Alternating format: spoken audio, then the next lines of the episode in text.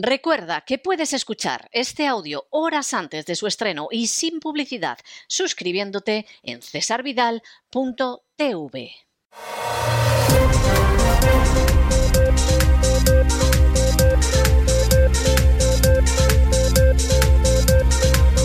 Las noticias del día. Estamos de regreso y estamos de regreso después de ese editorial que hemos dedicado a mostrarles la última fazaña del gobierno social comunista en España. Que por cierto, los partidos políticos calladitos, como ramonetas, aunque esto se aprobó, por supuesto, en el Parlamento. Hubo alguno que medio se opuso, pero como si nada. Y, por supuesto, las furcias mediáticas, en términos generales, no nos han dicho nada. ¿Y en qué consiste este decreto ley al que le hemos dedicado el editorial? Pues es muy sencillo. Hay una guerra en Ucrania, bueno, eso es innegable, no, no lo vamos a discutir.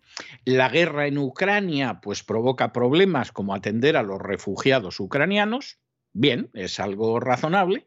Y eh, hay una política de la Unión Europea que, que, bueno, responde supuestamente a una serie de principios para enfrentarse con el desafío de la guerra en Ucrania. Bien, aceptemos también por bueno esa base.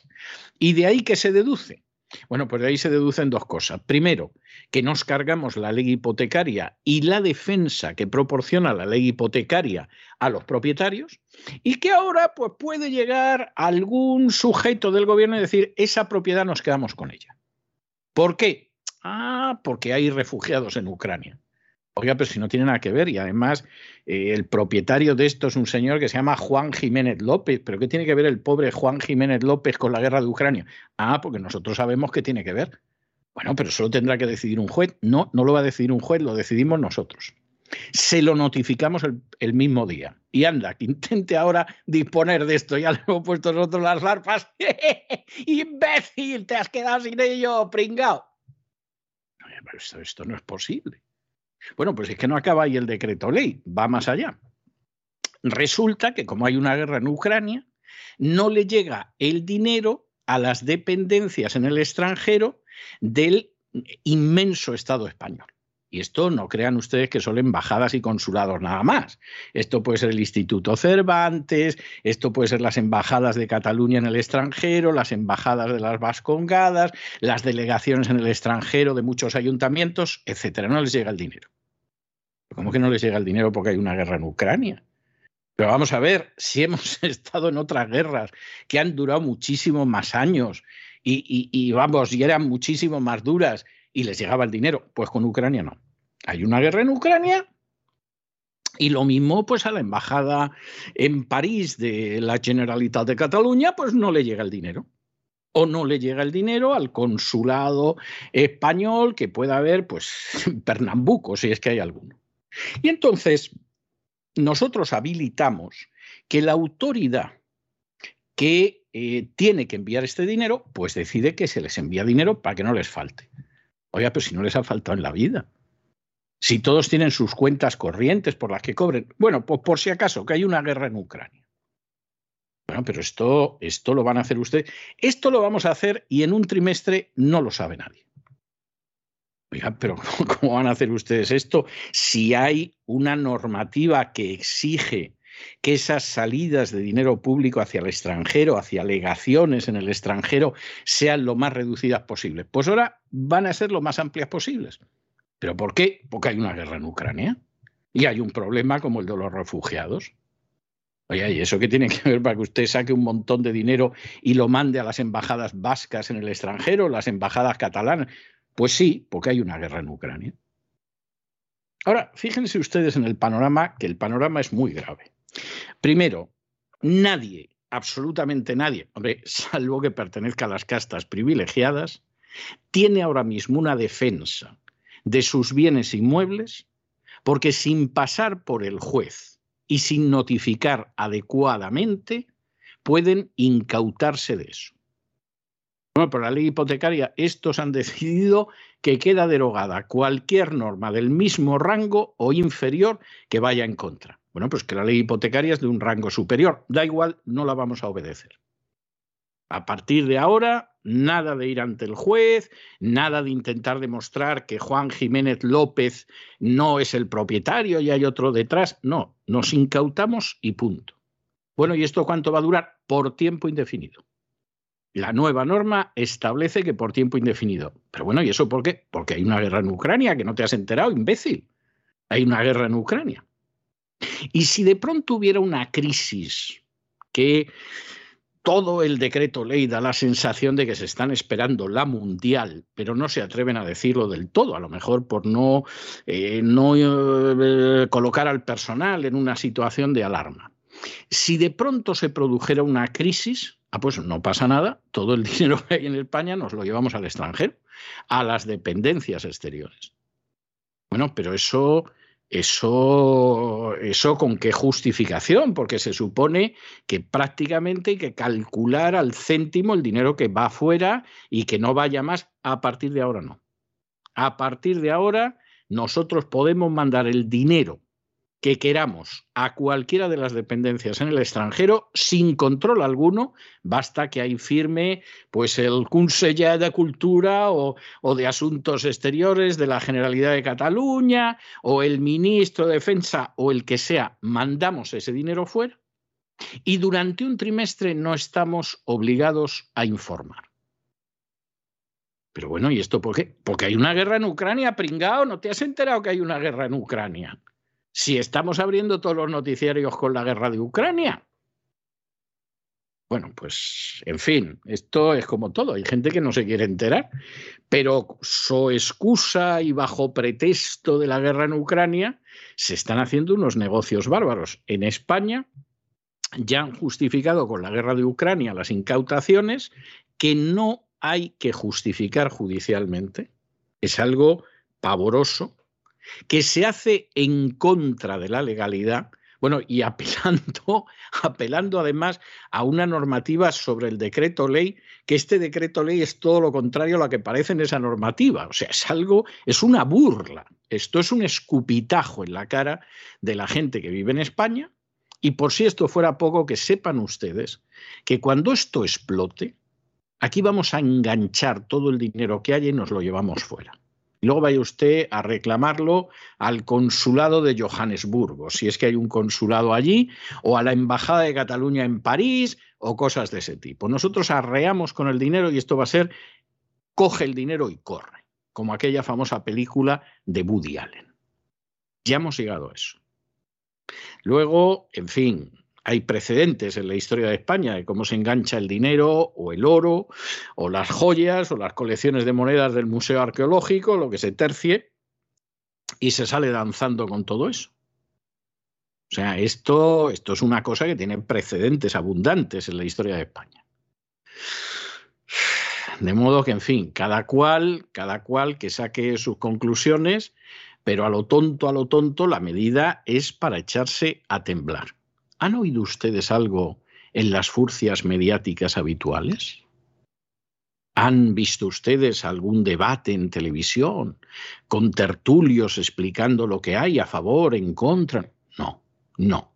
No, porque la guerra de Ucrania se ha convertido en el gigantesco manto detrás del cual se esconden las operaciones más sucias, más criminales, más ladronas que en estos momentos se pueda imaginar. Es, una auténtica bendición para muchos la guerra de Ucrania. No sorprende que no quieran que se acabe con ella. Porque claro, esto se acabe, este decreto ley lo, abolería, lo eh, quedaría abolido, por el contrario, se mantendría este decreto ley. Bueno, pues saque cada cual sus conclusiones. Mientras tanto, mientras tanto, a los ciudadanos españoles, y entramos ya de lleno en el boletín, les siguen robando, porque para eso está el Ministerio de Hacienda y la Agencia Tributaria. ¿O creen ustedes infelices que están para el bien común y están para eso que siempre se dice, la educación, la sanidad? No, hombre, no. El Ministerio de Hacienda que tiene una especie de guardia pretoriana, que son los sicarios corabonus de la agencia tributaria, fundamentalmente existe para expoliarlos, robarlos y saquearlos. Vamos a llamar a las cosas por su nombre. Y el gran fruto del robo colosal va a parar a las castas privilegiadas vía presupuesto, eso sí, ¿eh? no es que se sienten y empiecen a repartir, no, antes elaboran un presupuesto y después reparten.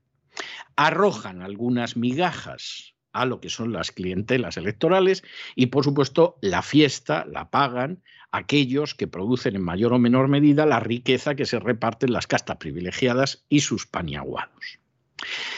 Esto es obvio, y los que no se han dado cuenta todavía no saben lo que hay en España. Es que sinceramente lo ignoran. Los pobrecitos están en la ceguera más absoluta.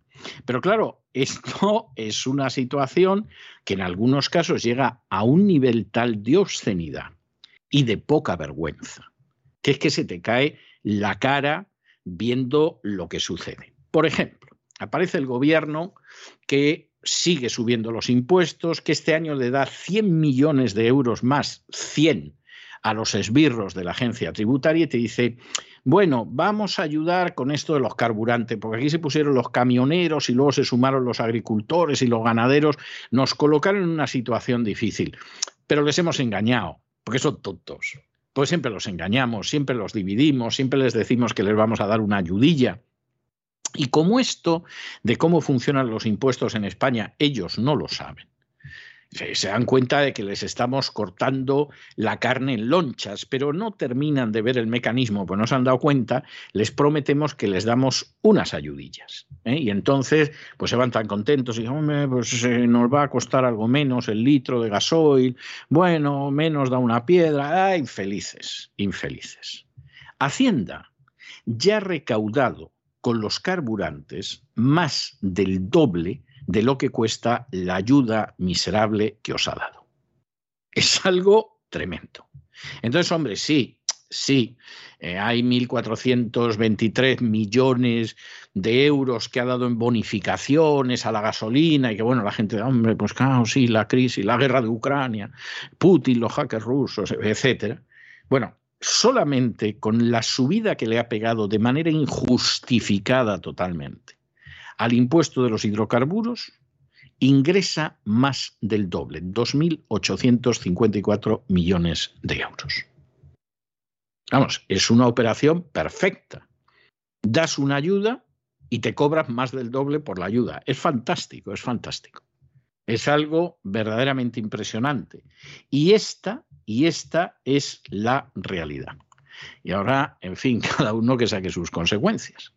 Este es el gran error de que los camioneros y los agricultores y los ganaderos y los pescadores no mantuvieran el pulso al gobierno y cayeran en la trampa de os vamos a dar una ayuda, aquí todos tiramos del carro, todos tenemos que, estar unidos en un tiempo tan difícil, hay una guerra en Ucrania.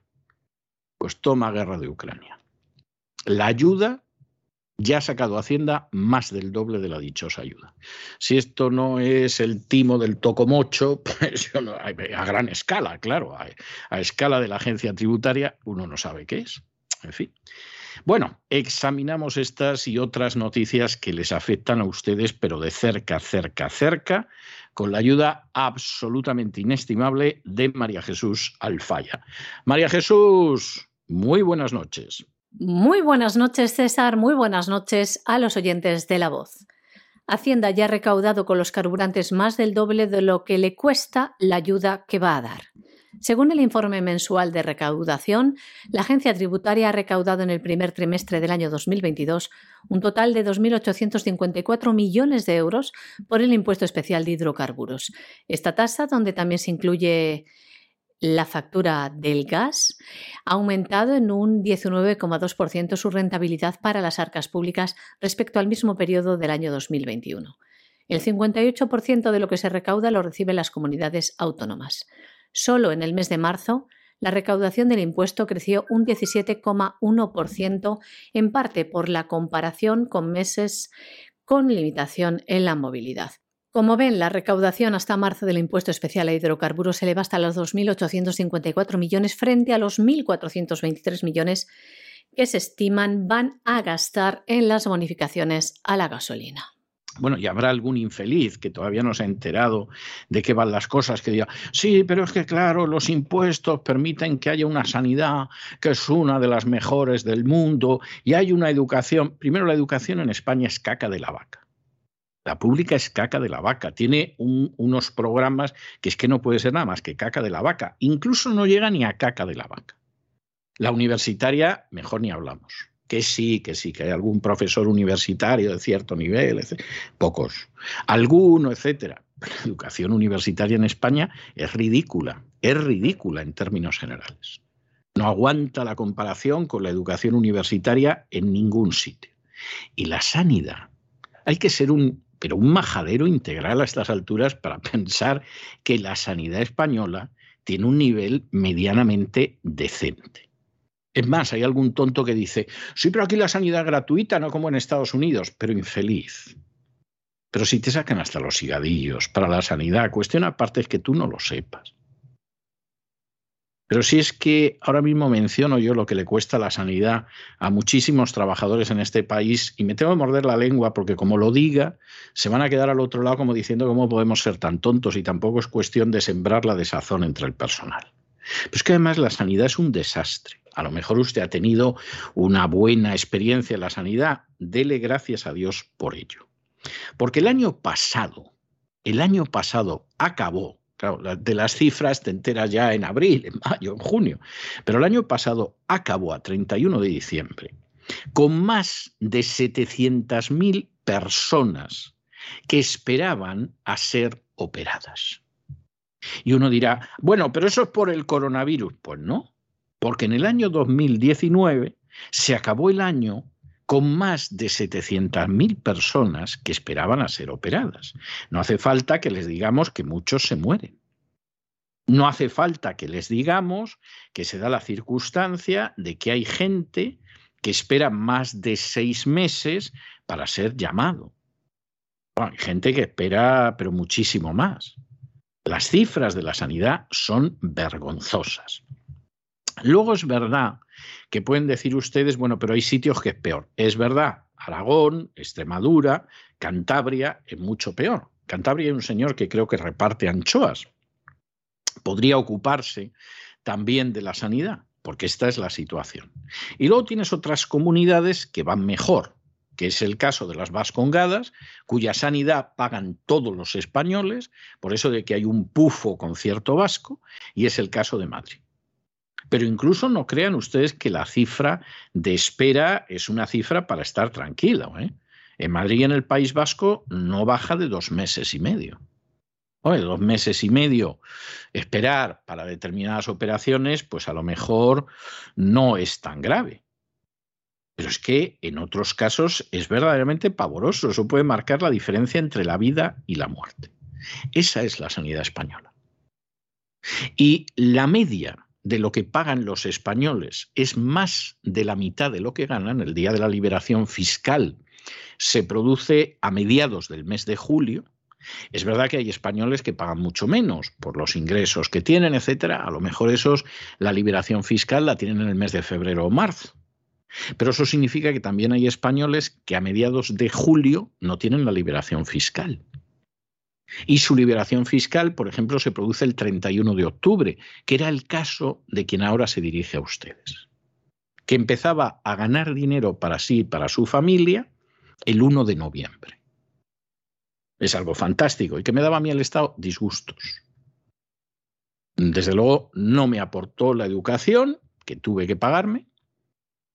En su día mis padres y posteriormente yo la sanidad, para tener una sanidad de cierta decencia y si tenía alguna operación que no me hicieran esperar siglos para operarme, también la pagaba yo de mi bolsillo. Y por supuesto, pues no les voy a hablar de la educación de mi hija, que lógicamente, con unos sacrificios inmensos y unos sudores tremendos, uno decidía pagarla privadamente porque sabía ya lo que era la educación pública. No quiero pensar en aquellos que ni con sudores y sacrificios pueden además pagar la educación de los hijos. ¿Y en qué se va el dinero? Bueno, pues ahora con el nuevo decreto ley del amigo Antonio, pues el dinero va a, salir a una velocidad eh, verdaderamente supersónica hacia las delegaciones en el extranjero en el momento que haya una crisis, porque ya saben ustedes que hay una guerra en Ucrania. Y la propiedad privada que ustedes tienen, que no se le antoje al gobierno. Porque con eso de que hay una guerra de Ucrania, a lo tonto, a lo tonto se incautan de ella. Ya empezaron a hacer esto hace tiempo, ¿eh? con leyes de la vivienda, etcétera, etcétera, pero es que ahora la cosa viene a peor. Y con una norma que es un decreto ley que se coloca por encima de una ley como es la ley hipotecaria.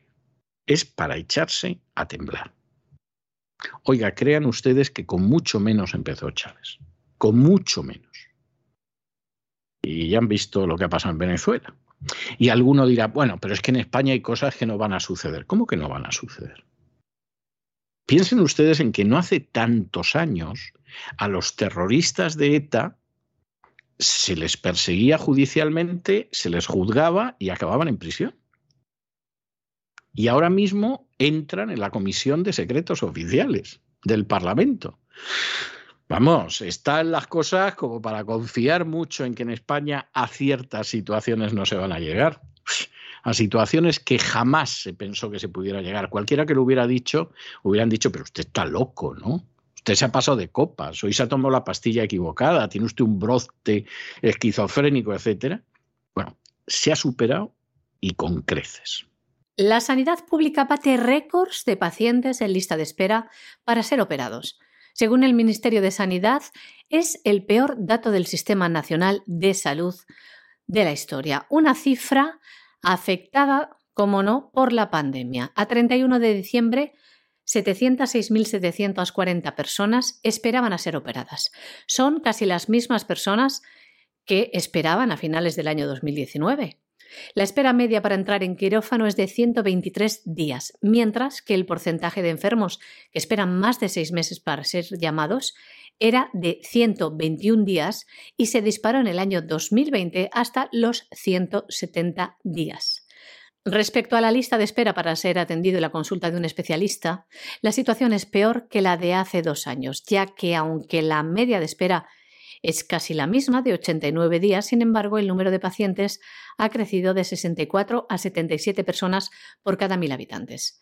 Afirman que la pandemia creó un tapón que empezó a liberarse el pasado año. En relación a su población, son Extremadura y Cantabria las dos comunidades con más pacientes en espera quirúrgica, por encima de 23 por cada mil habitantes, mientras que las que menos tienen son, por este orden, País Vasco, Comunidad Valenciana y Madrid, todas ellas por debajo de 11 por días de espera. Esta es más larga en Aragón, 183 días, en Cataluña 156, mientras que País Vasco y Madrid no superan los 75 días. Por especialidades, las que más pacientes tienen esperando son traumatología, 177.000 pacientes, y oftalmología, 150.000. Sobre todo en oftalmología para operaciones de cataratas. Por tiempo, las que más espera tienen son cirugía plástica, 252 días, y neurocirugía, 194 días. Las que acumulan, ya ven, mayores demoras, mientras que oftalmología y cirugía cardíaca son las que más rápido operan, ambas 81 días de media. Todas las especialidades han logrado reducir los tiempos de espera de una forma notable durante el pasado año, bajando la media hasta 123 días.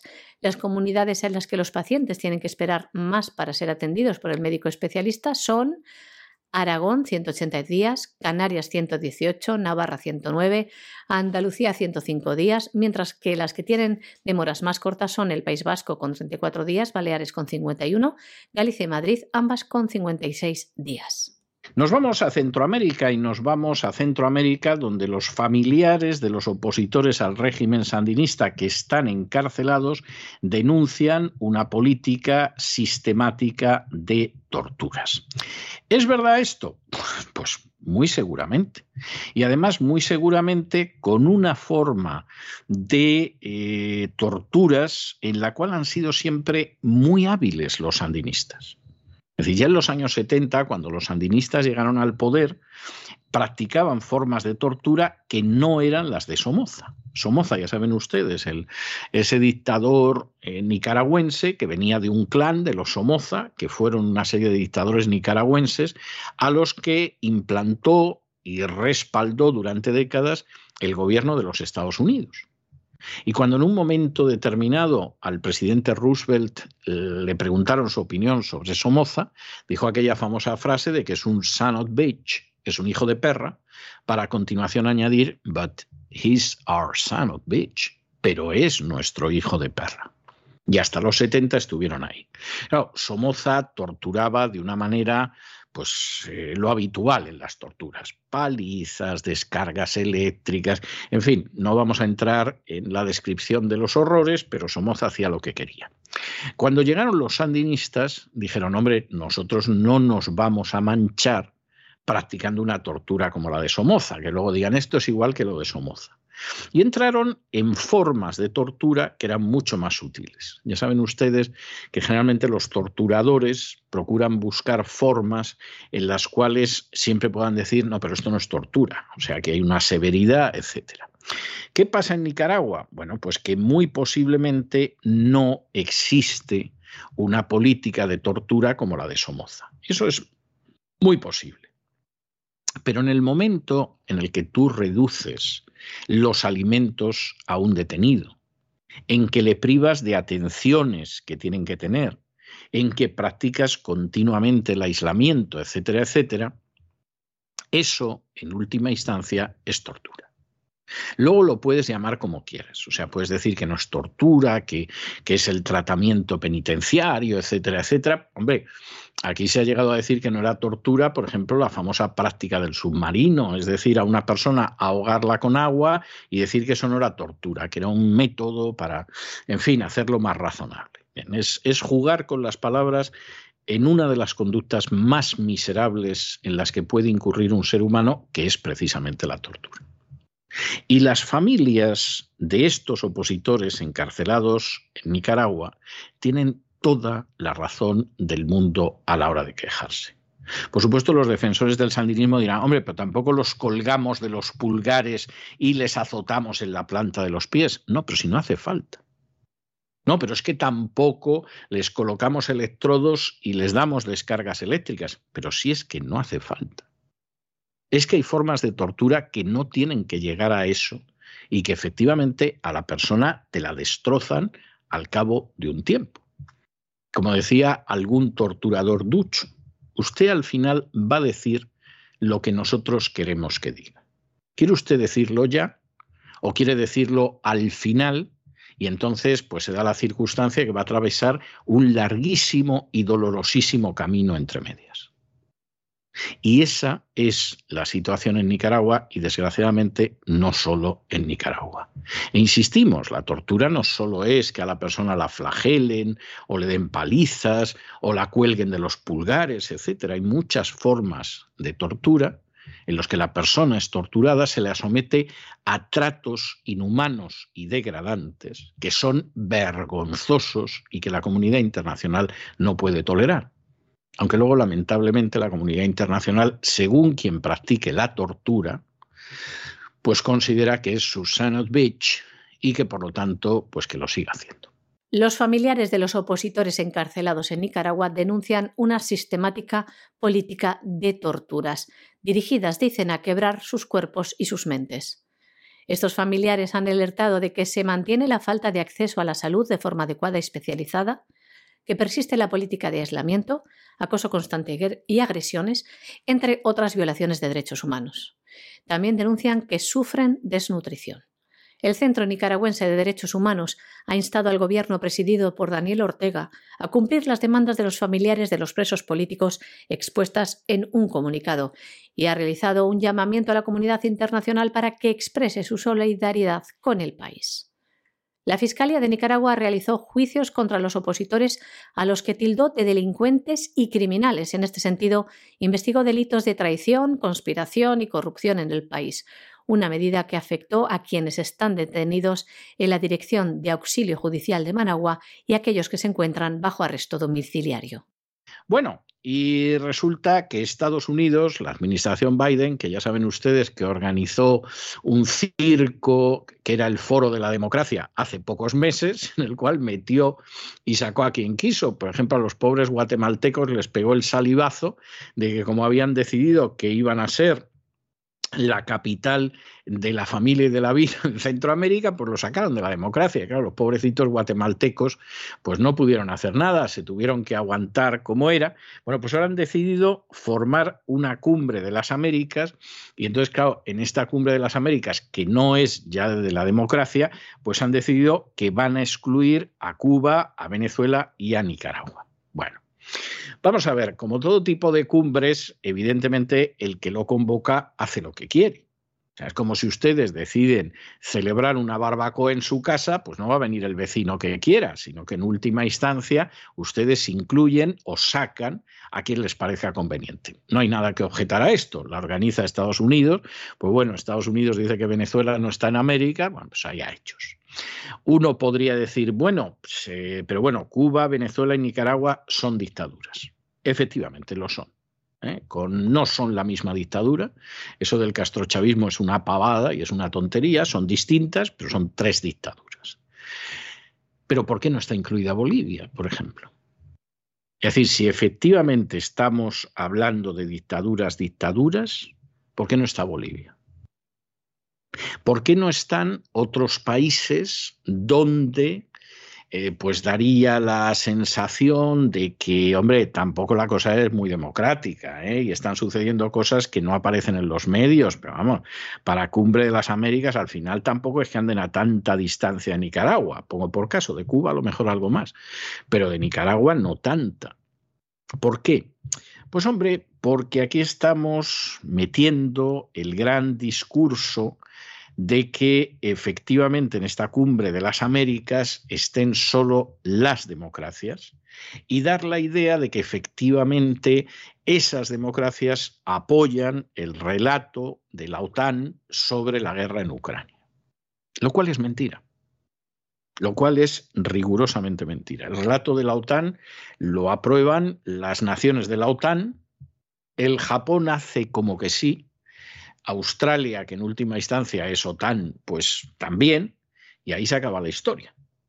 Es decir, el resto del mundo no se cree el relato OTAN, en algunos casos de manera además muy clara. Pero bueno, hacemos esto. Porque si la exigencia fuera que se creyeran el relato OTAN y que no mantuvieran relaciones en absoluto con Rusia, en la cumbre de las Américas iba a estar el Canadá, los Estados Unidos y casi nos atrevemos a decir que poco más, Belice, Belice a lo mejor, Puerto Rico, a lo mejor, pero realmente el resto lo iban a tener, pero muy mal, empezando por México, que está justo al otro lado de la frontera. En medio de toda esta situación en la que hay que fingir y hay que fingir lo que no es realidad, aparece Blinken, que es un desastroso secretario de Estado. Blinken es un hombre que tiene experiencia en seguridad nacional. ¿eh? seguridad nacional en el sentido puro y duro del término. Es un hombre CIA. Pero claro, a lo mejor en seguridad nacional es un tipo competente y vamos a aceptar que es competente, pero como ministro de Asuntos Exteriores, como secretario de Estado, es una calamidad. Se le ve inseguro, no tiene ni idea de por dónde va, carece de una política medianamente sensata. Es, es un desastre Blinken. Y entonces Blinken, en medio de todo esto, pues de pronto decide que va a volver a apoyar a Guaidó. Que lo de Guaidó no iba a llegar a ningún sitio, ya lo dijimos nosotros hace años. Es decir, es algo que hace años lo dijimos provocando la cólera de una serie de personas que se pensaban que, vamos, en unos días caía Maduro y lo sustituía Guaidó. Y hubo que oír unas cosas en aquellos días que da bochorno hasta recordarlas. Vamos a ver, el primer socio comercial de Maduro es Estados Unidos. Y después una serie de naciones que son democracias en su inmensa mayoría. Es decir, claro que aparece por ahí China, Irán les manda un barco de vez en cuando, aparece algo Rusia, pero realmente quien mantiene a Maduro en el poder es en primer lugar Estados Unidos, que hace veintitantos años que de manera ininterrumpida es el primer socio comercial de Venezuela y luego una serie de democracias que se llaman Alemania, Francia, Reino Unido, Suecia, Suiza, etcétera, etcétera. Que hombre, sí, al niño Guaidó le pasan la mano por el lomo para que parezca que son muy democráticas, pero luego son las que ponen el dinero para que Maduro se siga quedando en el poder indefinidamente. Con lo cual, a Maduro, pues hombre, alguna vez le fastidiará y dirá, pero qué hipócritas son los yanquis o cosas así, en algún momento que tenga un estallido, pero él sabe quién lo mantiene en la poltrona. Y lo mantiene en una serie de democracias con Estados Unidos a la cabeza, que por supuesto aprovechan que el baranda en Venezuela es precisamente Maduro para saquear Venezuela todo lo que puedan. Y luego, sí, bueno, que vaya Guaidó a la cumbre de las Américas, pero al final pasa lo que pasa y el que no lo quiera ver, peor para él. Estados Unidos excluye a Cuba, Venezuela y Nicaragua de la cumbre de las Américas. De esta forma, pese a los intentos de última hora del presidente mexicano Andrés Manuel López Obrador, ninguno de los tres grandes aliados de Rusia en la región participarán en la novena cumbre de las Américas, programada para el mes que viene en Los Ángeles. La tesis de Washington es que los países que no respeten la democracia no son bienvenidos en este cónclave continental. Al apoyo mexicano se ha sumado de forma indirecta Argentina, cuyo presidente Alberto Fernández preconiza que el chavismo ha avanzado y mejorado en materia de derechos humanos y en materia electoral. En la cumbre anterior, celebrada en Lima en, en abril del año 2018, sí participaron los tres países castigados ahora. Cuba, que fue expulsada el siglo pasado de la Organización de Estados Americanos, ha complicado su habitual estatus de impunidad por culpa de la represión contra la rebelión popular del 11J del año pasado. Más de mil prisioneros políticos permanecen hoy en sus cárceles. Más noticias. El secretario de Estados Unidos, Anthony Blinken, hablaba esta semana con el dirigente opositor venezolano Juan Guaidó para reiterarle el apoyo de Washington a quien consideran el presidente interino de Venezuela y también para subrayar la importancia de una restauración pacífica de la democracia en el país. Blinken ha reiterado el compromiso de Washington para favorecer unas elecciones libres y justas, así como para impulsar el respeto por los derechos y libertades de todos los venezolanos. Y nos vamos directamente a internacional y nos vamos a internacional y vamos a recalar precisamente en Ucrania. ¿Y por qué vamos a recalar en Ucrania? Bueno, pues porque hoy se acaba el toque de queda en Odessa, ahí esa dirían algunos, y se acaba, ¿por qué? ¿Por qué ha habido un toque de queda? Pues muy sencillo, porque es que precisamente el 2 de mayo, es decir, ayer, pero el toque de queda llegaba hasta hoy, hasta el 3 de mayo, se produjo uno de los episodios que dejaron de manifiesto lo que eran los nacionalistas y siguen siendo y van a ser los nacionalistas ucranianos y las consecuencias del golpe de Estado de 2014 que llevó a esos nacionalistas ucranianos al poder y que está en el origen de lo que ahora se está viviendo. Como lo del Maidán fue una gran mentira, sustentada en gente como Victoria Nolan, como George Soros y como los francotiradores británicos que desde los edificios de alrededor disparaban sobre la gente del Maidán para luego culpar al que era presidente de Ucrania, al que había que derribar, porque ese no estaba mucho por la labor de entrar en la OTAN y todo lo demás, y no le importaba entrar en la Unión Europea, pero no quería entrar en la Unión Europea a cambio de no poder negociar con Rusia, pues había que derribarlo y lo derribaron. Esto inmediatamente en determinadas zonas de Ucrania provocó manifestaciones en contra, por ejemplo, en el caso de Odessa. Y en un momento determinado, pues en Odessa hay una serie de personas que siendo atacadas por los nazis ucranianos, porque en el golpe del 2014 una de las cosas que hicieron los nazis ucranianos inmediatamente fue empezar a colocar retratos de Hitler en edificios oficiales, lo cual es, es bastante significativo. Esto los nazis alemanes o austriacos no se atreven a hacerlo, pero los ucranianos sí. Bueno, pues en ese momento hubo una serie de personas que para salvarse de la agresión de los nazis ucranianos se metió en un edificio de sindicatos. ¿Y qué hicieron en ese momento los nazis ucranianos? Los quemaron vivos. Prendieron fuego al edificio y la gente que en medio de las llamas intentó salir para evitar morir abrasada o morir asfixiada, en ese momento los nazis ucranianos los esperaban fuera, empezaron a disparar y a golpearlos y mataron unas 50 personas y hubo más de 200 heridos por los nazis ucranianos. ¿Les contaron a ustedes algo de esto? ¿De lo que pasó en el 2014? No, no les contaron absolutamente nada. Porque claro, ¿cómo íbamos a decir que la gente que llegó al poder en el 2014 gracias a un golpe de Estado que presentamos como una revuelta de la libertad y la democracia y Ucrania, etcétera, etcétera, tenían a buen número de nazis en sus filas que no tuvieron problema en asesinar a docenas de personas. Claro, como además ahí hubo quien tomó las imágenes, las imágenes son terribles. Desde el año 2014 siempre hay gente que recuerda esto y que lo recuerda precisamente el día 2 de mayo, que es cuando se produjo la matanza a manos de nazis ucranianos. Y claro, este 2 de mayo además pues es un 2 de mayo que está la cosa que arde, nunca mejor dicho, porque hay operaciones militares y porque Odessa en algún momento puede volver a ser rusa. Por cierto, Odessa en su día tenía una población que era mayoritariamente rusa y judía. Precisamente ucranianos no era lo que había en Odessa. Y entonces, ¿qué sucede en este momento? Pues bueno, como aquí se puede manifestar alguien y puede recordar lo que pasó con nuestros nazis y todo lo demás, desde la tarde del 1 de mayo hasta la madrugada del 3 de mayo, toque de queda. Que no se manifieste nada, nadie. Que no saque nadie las imágenes de esos monumentos que hay en el Donbass a los niños asesinados por los nazis ucranianos. Que nadie se entere de que ha habido 14.000 personas que han muerto como consecuencia de la acción de los nazis ucranianos desde el 2014 hasta el 2022 en el Donbass. Eso que no lo sepa nadie, para eso está la censura. Y el que quiera sacar algo, que lo desmonetaricen, que tampoco aparezca en las redes sociales. Bueno, pues de eso se han cumplido ocho años. Y por supuesto, las furcias mediáticas no les van a decir a ustedes, como dirían en Cataluña, res de res.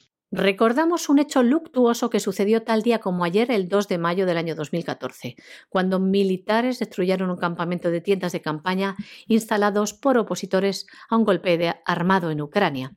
La gente trató de esconderse en un edificio sindical cercano, pero estos militantes nazis convirtieron el edificio en una trampa en llamas. La gente saltó por las ventanas para escapar del fuego y de la asfixia. Mientras tanto, los nazis abrieron fuego contra ellos con pistolas y los que escaparon del edificio fueron asesinados en el suelo.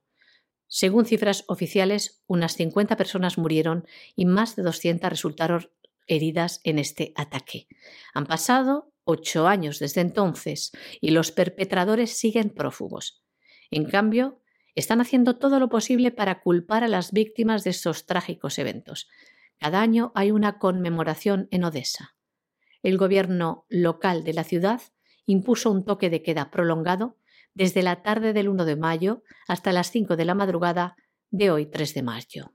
Bueno, y aunque hay gente que en España aparece Zelensky, no en carne mortal, ¿eh? en carne plasmática, y se ponen todos a aplaudir como focas en el Parlamento a un liberticida que tiene encarcelado desde hace más de un año al jefe de la oposición, que ha ilegalizado 11 partidos políticos y que ha cerrado cuatro televisiones, y que ha impulsado la primera ley racial en Europa desde las leyes de Nuremberg del año 35, hay que ver Zelensky el historial que tiene. Bueno, pues eh, no va a ser fácil que les cuenten a ustedes, por ejemplo, que el ministro de Asuntos Exteriores de Hungría, con un gobierno que no se ha puesto a aplaudir como focas, sino que coloca por delante los intereses del pueblo húngaro al plan que pueda tener la NATO, pues ya ha dicho que desde luego ellos no van a pagar el conflicto de Ucrania. Este señor, que se llama Sillarto, que es el ministro de Asuntos Exteriores, Peter Sillarto, ya ha dicho que desde luego para ellos el suministro de energía es esencial y que desde luego su gente no va a pasar frío ni se va a desplomar económicamente el país, porque haya gente que haya decidido lanzar una serie de sanciones económicas contra Rusia que le vendrán muy bien a los vendedores de gas líquido americano, pero que a los europeos les viene como una pedrada en el ojo. En el caso de Rusia, si es que el 65% de la demanda de petróleo en Hungría la cubre Rusia.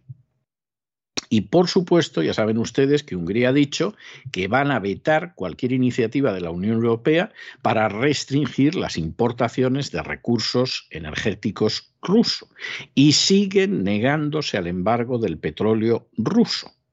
Y por supuesto, pagan, además, por si fuera poco, el, petróleo ruso lo pagan en rublos.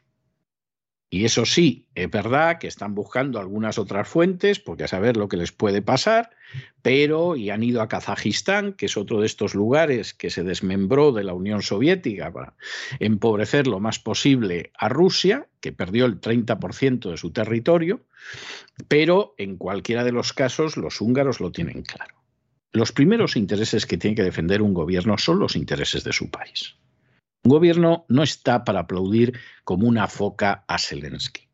Un gobierno no tiene como obligación contentar a la potencia hegemónica, pues diciendo que está muy bien que Marruecos invadiera el Sáhara en 1975. Un gobierno no tiene por qué hipotecar ni mucho menos el bienestar de sus ciudadanos, el empleo, el crecimiento económico, a lo que le digan desde fuera, porque el presidente ha pensado que si no gana las elecciones, pues le vendría de maravilla que le nombraran secretario general de la OTAN, por ejemplo. No, un gobierno tiene que tener otras cuestiones eh, muy claras sobre lo que tiene que hacer. Y la primera obligación de cualquier gobierno, cualquiera en cualquier parte del mundo, es defender los intereses nacionales. Lo hará mejor o peor, pero de ahí no se puede desviar. Y la decisión de cualquier político, que no sea un politicastro, es defender los intereses nacionales. No ponerse de rodillas para rendir pleitesía a la potencia de turno. Peter Sijarto, ministro de Asuntos Exteriores de Hungría, ha afirmado que nadie puede esperar que hagamos que el pueblo húngaro pague el precio del conflicto en Ucrania. Y añadía, no nos importa lo que la gente piense de nosotros en el este o en el oeste. El suministro de energía del país es importante para nosotros. Según informó también, Rusia cubre el 65% de la demanda total de petróleo. Anteriormente, Hungría dijo que el país vetaría cualquier iniciativa de la Unión Europea para restringir las importaciones de recursos energéticos rusos. Y así lo sigue haciendo. Se sigue negando al embargo de petróleo ruso que ultima Bruselas tras los cortes de gas. El ministro de Asuntos Exteriores de Hungría fue a Kazajistán para reunirse en Nur Sultán y conversar con su homólogo kazajo. Hungría ha aumentado la compra de petróleo de Kazajistán, ahora es del 16%. El pasado 28 de abril, el ministro húngaro de Relaciones Exteriores manifestó que su país acordó pagar el gas ruso en rublos porque el suministro de energía, decía, es una cuestión de seguridad nacional. Y hasta aquí hemos llegado con nuestro boletín de esta noche. María Jesús, muchas gracias, muy buenas noches. Muy buenas noches, César, muy buenas noches a los oyentes de la voz. Y no se nos vayan, porque ya saben que hoy es martes y los martes tenemos programa doble y sesión continua de economía. Va a venir ahora inmediatamente don Lorenzo Ramírez y su cotidiano Despegamos y después tenemos a don Roberto Centeno para que nos introduzca en esa economía que se fue, que ojalá se hubiera ido porque está ahí y lo que te rondaremos De manera que no se vayan, que regresamos enseguida.